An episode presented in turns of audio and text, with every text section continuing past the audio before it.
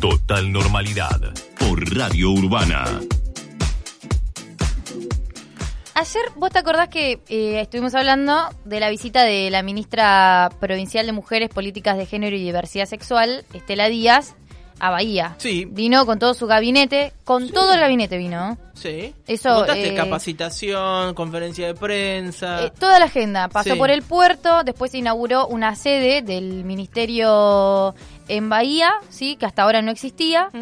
Eh, y empezaba a funcionar. ¿Y qué les contaba también en el momento que estábamos al aire? Que supuestamente el intendente Héctor Gay la iba a recibir a la ministra y a todo el gabinete. sí. Digo, eh, resalto esto porque no es normal que venga un ministro con todo su gabinete a un municipio. Eh, supuestamente Gay las iba a recibir en la municipalidad. Sí. Iban a tener una reunión, foto protocolar y taza a taza, Muy bien. con sede inaugurada. Nos damos las manos y ya está. Y listo. Y también, obviamente, una reunión en la que se supone que se intercambian ¿no? agendas. Es una reunión de trabajo. Sí, claro. vos a un municipio le podés pedir cosas también articuladas, ¿no? Sí. Exacto, para algo son funcionarios, digo, ¿no? Bueno, eh, Gay no las recibió. No estaba Gay. Fueron a la municipalidad, fue Estela Díaz con el gabinete, llegaron, toc toc, nadie. Pero para.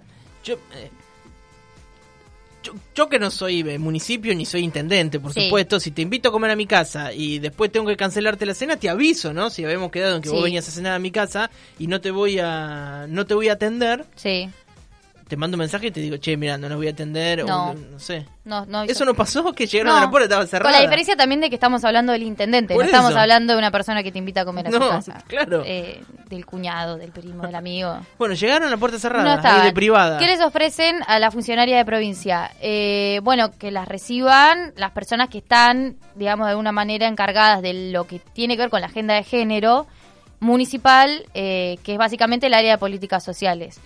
Con un área conducida por eh, Vanina González. Sí. Sí, la hemos nombrado en varias oportunidades. Marina González, si vos la nombraste en varias oportunidades, ¿no te atiende nunca el teléfono? ¿No, No. te contesta mensajes? Nosotras hemos, y digo nosotras porque con Mica lo hemos intentado en varias oportunidades, no solo este año, el año pasado, Sí. en calidad de productora, Sí. eh, le hemos escrito infinidad de veces para pedirle información sobre los programas locales de género y no hemos obtenido ningún tipo de respuesta. Bueno. ¿En cuatro años nunca salió al aire?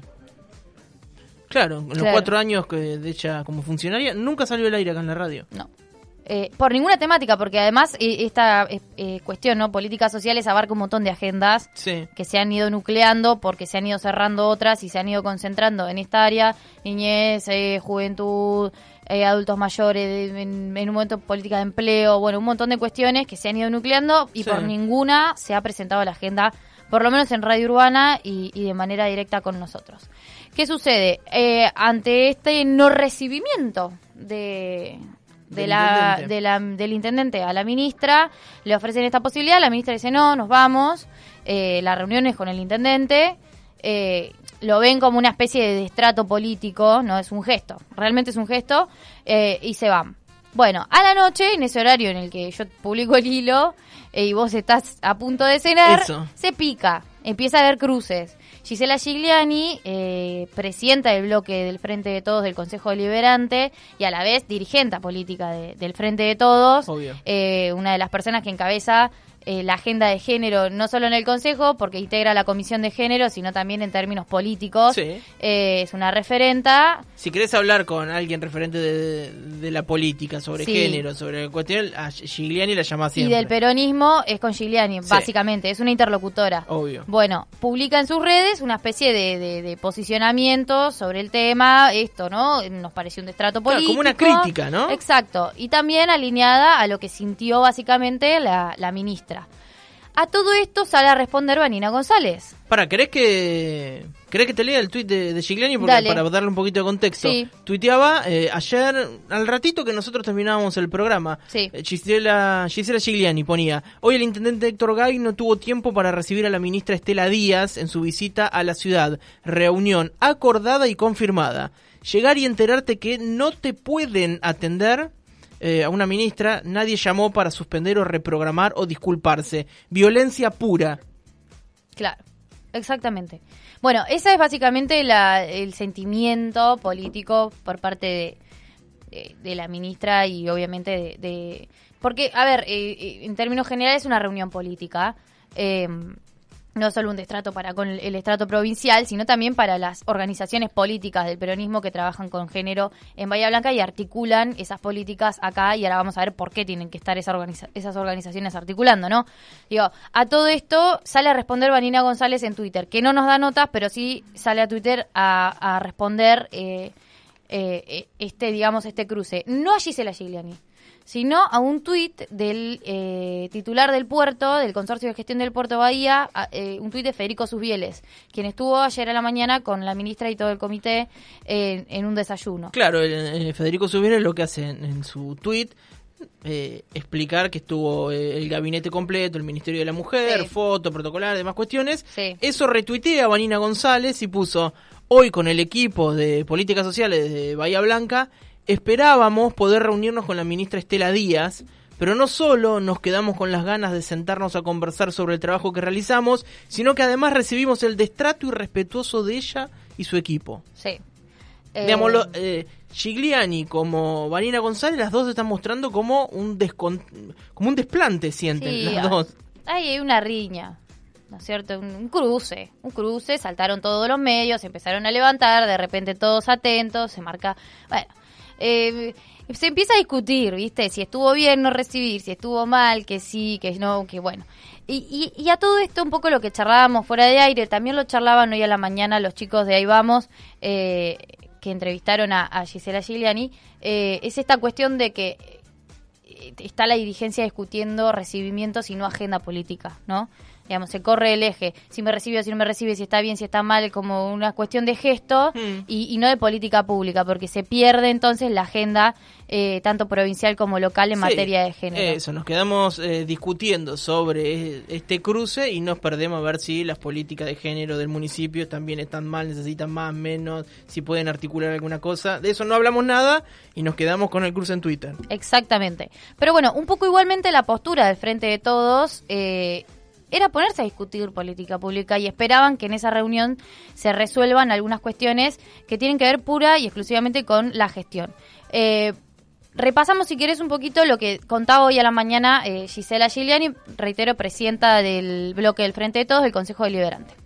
Ustedes suelen llamar a organizaciones porque por ahí también algunas personas pueden decir eh, la, la concejala Giuliani, como es del Frente de Todos, se opone, pero bueno, ustedes entrevistan a muchas personas que no tienen nada que ver con la política partidaria y sí tienen que ver con las políticas de género y el reclamo hacia la gestión del intendente Héctor Gay y su equipo con respecto a políticas de género es permanente y creciente. No hay un presupuesto específico, no hay un área jerarquizada no hay articulación, no se implementa la mesa intersectorial, es permanente, permanente eh, eh, la lentitud para poder conversar, articular, en eh, digamos, en bajar algún programa. Bueno, esto es lo que vemos y en la pandemia quedó evidenciado de una manera brutal. Si no hubiera sido por las organizaciones de mujeres que están en los barrios, sean partidarias o lo que fuere, muchísimas, muchísimas mujeres quedaban en absoluta soledad ante situaciones extremas de violencia. Yo siempre digo, ¿no? Después es lindo, viene el 3 de junio y ponemos un flyer, mm. viene el 25 de noviembre y ponemos otro flyer, el 8 de marzo y ponemos otro flyer, pero la verdad que las cosas se dicen haciéndolas. Y en materia de políticas de género, el municipio no, no ha avanzado, para nada. Al contrario, lo poco, lo poco que podía haber, lo ha ido disgregando. Y en esto separo a quienes son trabajadores y trabajadoras de la municipalidad, que, que, que, están más allá de la gestión que toque conducir el municipio, ¿no? Pero que bueno, que tiene que haber una conducción política de gestión para que ellos puedan también desarrollar su tarea con los recursos y en los ámbitos adecuados. Y eso no pasa. Hasta ahora, hasta ahora no hay espacio ni posibilidad de sancionar nada vinculado a lo que hemos presentado nosotros en estos temas, aun cuando haya algunas concejalas que sé que trabajan estas cuestiones afuera, todavía eso no se traduce hacia adentro del Consejo Deliberante. Bien, la palabra entonces de Gisela Gigliani, concejala del Frente de Todos. Un poco explicando qué fue lo que sucedió, sí, hizo todo un repaso en la nota y después esto que, que, planteábamos, ¿no? Bueno, correrse un poco de la cuestión del estrato político, del gesto y etcétera, etcétera, etcétera, y discutir política pública en serio. ¿Qué planteaba Giuliani? Bueno, Urbana es un medio que permanentemente habla sobre la agenda de género, o por lo menos intentamos cubrirlo y hablar, no solo con la cuestión de género, sino en términos generales, con las instituciones, con las organizaciones, con la gente que pone el cuerpo, se organiza y plantea cuestiones, no solo desde ese lugar, sino también con las interlocuciones políticas que se tienen. Bien, eh, lo hacemos con la agenda de género y lo pensamos de manera permanente. Y empieza a enumerar por qué lo plantea. Porque nosotros nos queremos correr de ese eje, ¿no? De, pensar entonces si fue de estrato o no de estrato. Hubo medios que estuvieron toda la mañana hablando sobre eh, la cuestión política y la chicana y la riña. Eh, y se pierde de eje la agenda de, de, políticas públicas. Y plantea esto, ¿no? Eh, digamos, las dificultades que tienen esas instituciones y que nosotros las conocemos muy bien, de hecho en un rato vamos a estar charlando de eso también, eh, para llegar al municipio, para llegar a que el municipio concrete algo, ni siquiera para, para decir, che, hagan esto, sino hagamos o, o dame y resolvemos, como una cuestión, viste, básica. Eh, hay muchísimas dificultades y también lo que planteaba es la dificultad desde el Consejo Deliberante para poder digamos, eh, también sancionar ordenanzas o generar proyectos y políticas que desde ese espacio generen un impacto positivo en lo que tiene que ver con la agenda de género, que no es solamente la prevención y la erradicación de la violencia de género, que por supuesto es una prioridad porque es un problema estructural que tenemos, sino que también tiene que ver con la capacitación, con eh, la cuestión eh, de género en diferentes ámbitos como el laboral, digo, no, no por nada. a la víctima también todo, desde, un montón de aristas, digo, no por nada, para también dimensionar, pasó la ministra por el puerto Bahía Blanca y tuvo una reunión con las trabajadoras de ese sector, digo, se puede ampliar y, entender y, ejercer política de género de un montón de aspectos. Eh, pero entonces, ¿qué es lo que me interesa resaltar a mí y, un poco a lo que apuntamos desde este hilo que publiqué?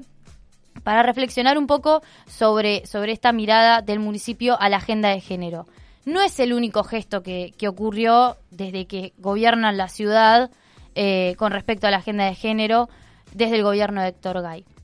Este es uno entre tantos y con una calidad simbólica bastante, digamos, nula en términos de impacto. Eh, si nosotros analizamos y hacemos un reconto de las políticas en materia de género por parte del municipio, la verdad es que nos encontramos con una agenda nula. Y un poco eso también explica ¿por qué no nos contestan los mensajes? Porque básicamente no hay nada para que nos explique, o por lo menos, digo, al margen de que no quieren explicarlo. No hay un contenido para esa respuesta. No tienen nada, no tienen nada. Eh, a dos años de la creación del Ministerio de provincial de Mujeres, Políticas de Género y Diversidad, que obviamente va en línea con la creación del ministerio a nivel nacional, que es un ministerio sumamente cuestionado, pero desde que desde el que se sancionan algunas políticas y, se proponen algunos programas que tienen impacto y llegada a los municipios de toda la provincia, a dos años de la creación de, esa, de ese ministerio, en Bahía Blanca no se generó todavía, y lo mencionaba Giuliani, la mesa intersectorial de género. La mesa intersectorial, para que te des una idea, es un espacio en el que se reúnen todos los, todas las instituciones de género que, que trabajan en los municipios, los representantes del municipio, los representantes del Consejo Deliberante y los representantes de, la gestión ejecutiva de la provincia de Buenos Aires, que son quienes básicamente van a gestionar los recursos con las personas que trabajan en los territorios. Sí, como la mesa de salud que se reúne cada 15 días con los referentes de, de cada sector de la salud. Tal cual. Y básicamente lo que propone es una articulación permanente. Ahora bien, no puede venir la ministra a inaugurar la mesa intersectorial porque no conoce a las organizaciones que trabajan en, los 135 municipios de la provincia de Buenos Aires. Tiene que ser cada municipio quien impulse esas mesas. En Bahía Blanca, a dos años de la creación del ministerio, no se generó la mesa intersectorial. A pesar no solo de la demanda eh, por parte del ministerio, sino también de las organizaciones feministas que trabajan en territorios y, y asisten y trabajan con las temáticas de género e infancias en Bahía Blanca. Esto quiere decir que se las han tenido que rebuscar para articular las, los programas, porque no es que provincia deja de mandar eh, o de bajar políticas y nació lo mismo. Eh, no por nada abrieron una sede local ayer. Eh, se las tienen que rebuscar permanentemente para posicionarte, para posicionarse como interlocutoras ante el Estado, porque el municipio no da respuesta a siete años de la gestión local, digo, porque esto también es importante, lo hablábamos el otro día con la cuestión de la red eh, productiva del sur bonaerense que inauguró el intendente, ya son siete años de gestión, ¿no? No podemos seguir hablando de diagnósticos y de problemas. siete años de gestión local donde las agendas no se construyen. No hay una interlocutora, lo decíamos, o interlocutor desde el municipio que gestione una agenda. No hay una agenda planificada porque no hay un área jerarquizada de género. Antes estaba lo que conocíamos como Dirección de Políticas de Género, que dependía de la Secretaría de Políticas Sociales, eh, y ahora no existe más. Quedó completamente desjerarquizada. No está más en el organigrama. ¿Esto qué quiere decir? digamos, al margen de entender cómo se organiza el municipio, quiere decir que no hay recursos propios destinados para esta agenda. Eh, y hablando también en términos de recursos, porque al fin y al cabo uno puede presentar agendas y decir vamos a hacer esto, aquello o lo otro, si no destina fondos y, recursos de todo tipo para que esto se concrete, eh, no se va a solucionar nada y no va a tener ningún tipo de impacto. ¿Cómo se refleja esto? Desde el municipio, por ejemplo, en el presupuesto municipal. Este año, para el abordaje de violencia de género en la ciudad, el municipio decidió destinar 873.138 pesos. Ni un millón de pesos destinan al abordaje de la violencia de género. Entendiendo solamente a la, a la violencia de género como única cuestión dentro de la agenda. Estamos diciendo que hay un montón de cuestiones más que se tienen que elaborar.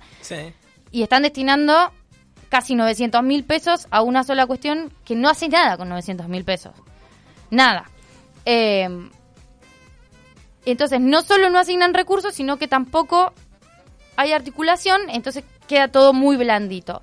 Uno de los antecedentes más importantes eh, en esto de la no articulación con las instituciones locales que trabajan la temática en Bahía es un conflicto que se, se desató por parte del propio municipio en noviembre de 2020, lo, lo, trabajamos en Radio Urbana también, no sé si lo recuerdan, cuando la Secretaría de Movilidad Urbana y Espacios Públicos, que en ese entonces se llamaba así y estaba a cargo de, Tomás Marisco, intentó desalojar a ONGs que trabajan con la temática de, género que tienen su sede en el mercado municipal. Exacto. Empezaron a correrlos con que iban a terminar los contratos, bueno, una serie de eh, cuestiones medio burocráticas que eran básicamente ejercer presión para que se vayan del mercado porque estaban con esa idea de hacer un paseo gastronómico que todavía existe, la patearon, eh, pero existe esa idea todavía, si bien... Eh, las organizaciones siguen teniendo su sede esa base de resistencia, porque obviamente entraron en una instancia de negociación, eso se hizo mediático, se presentó en la agenda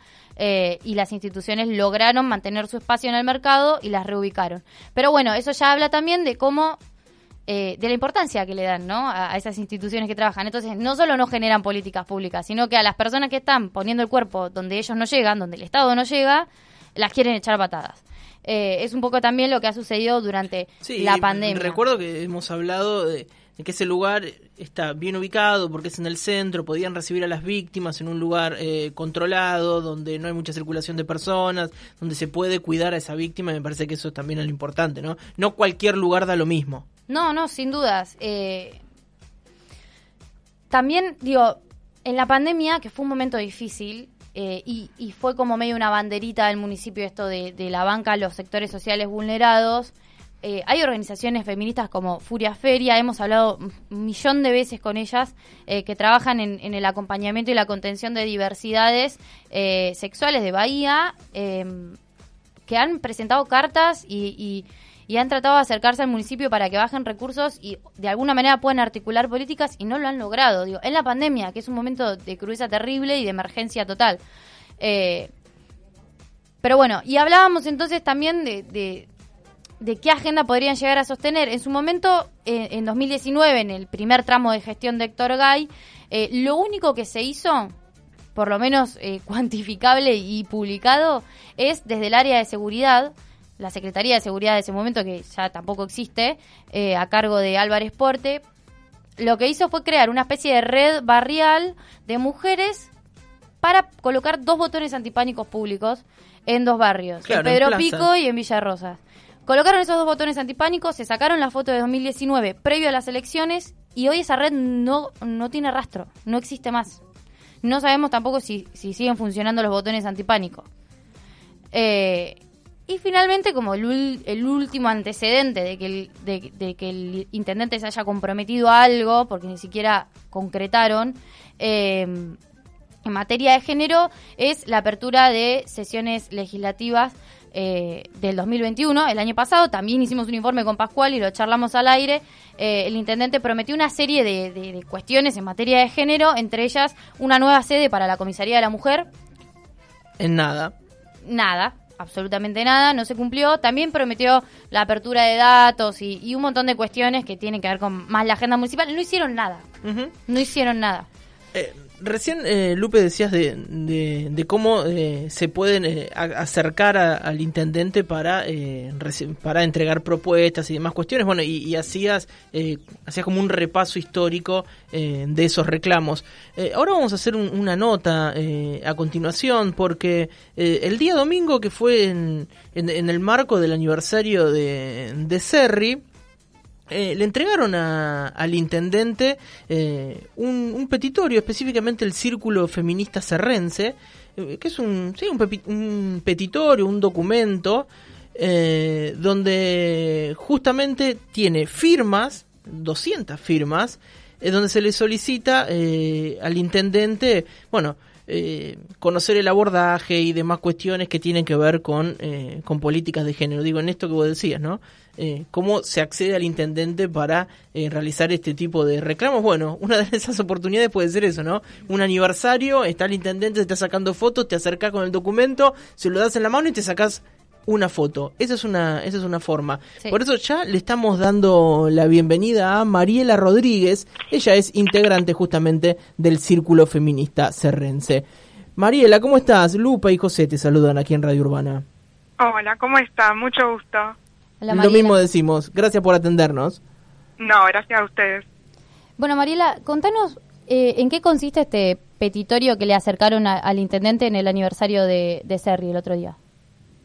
Bueno, nosotras básicamente queremos que haya más accionar de la Dirección de Política de Género y eh, del municipio, que haya más capacitaciones, eh, protocolos, eh, y que se dé urgencia a las denuncias que hay, ¿no?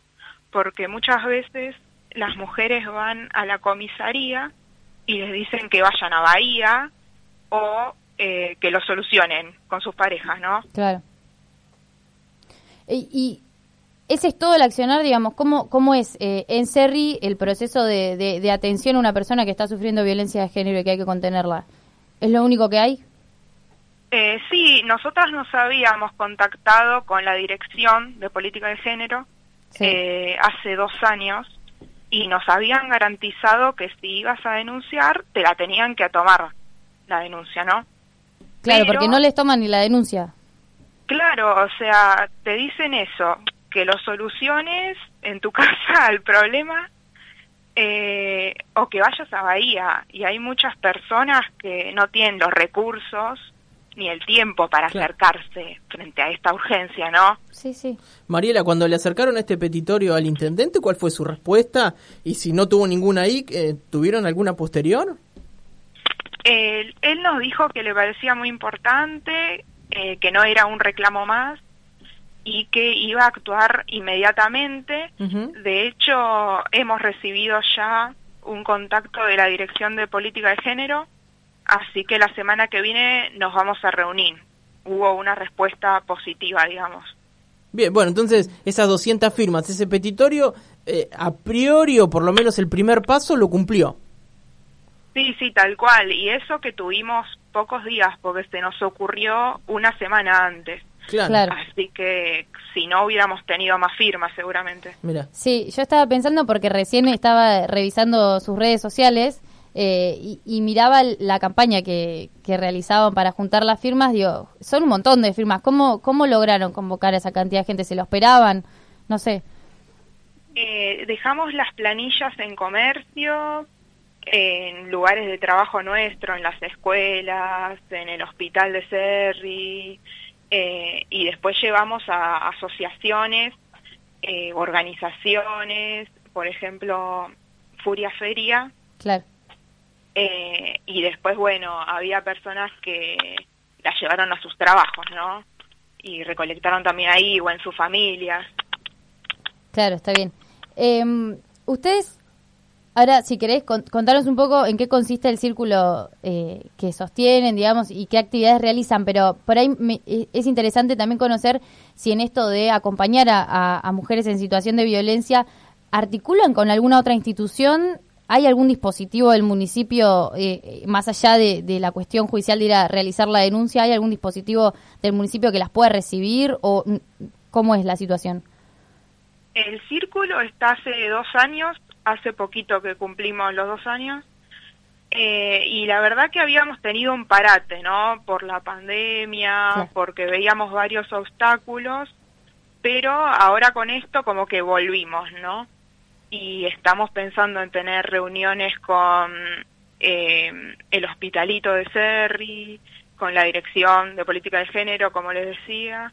Queremos articular con varias instituciones, ¿no? Eh, Mariela, eh, en esta reunión, que entiendo va a ser la semana que viene, ¿qué es lo que van a ir a plantear y qué esperan recibir a cambio?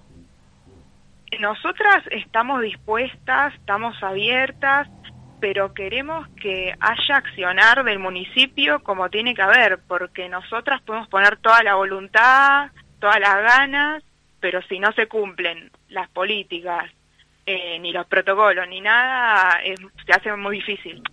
Bien. Eh, te hago una última y, ya cerramos.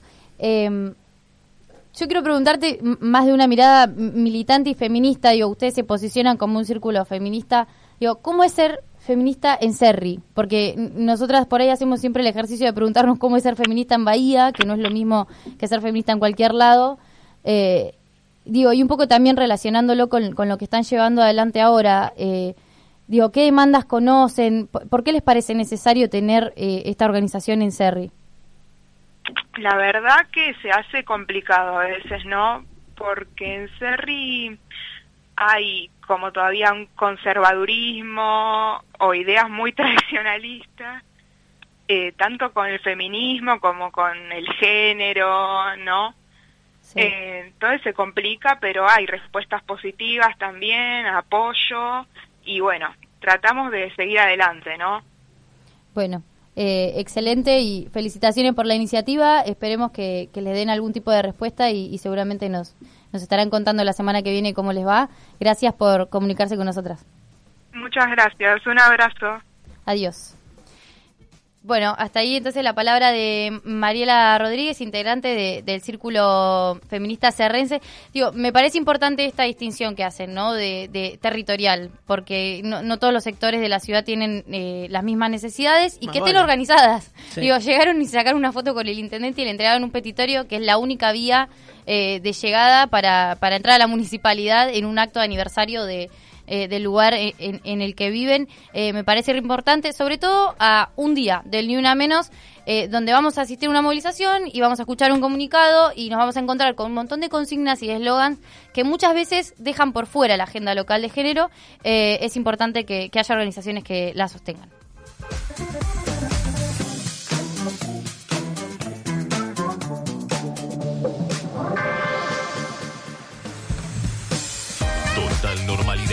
Por Radio Urbana.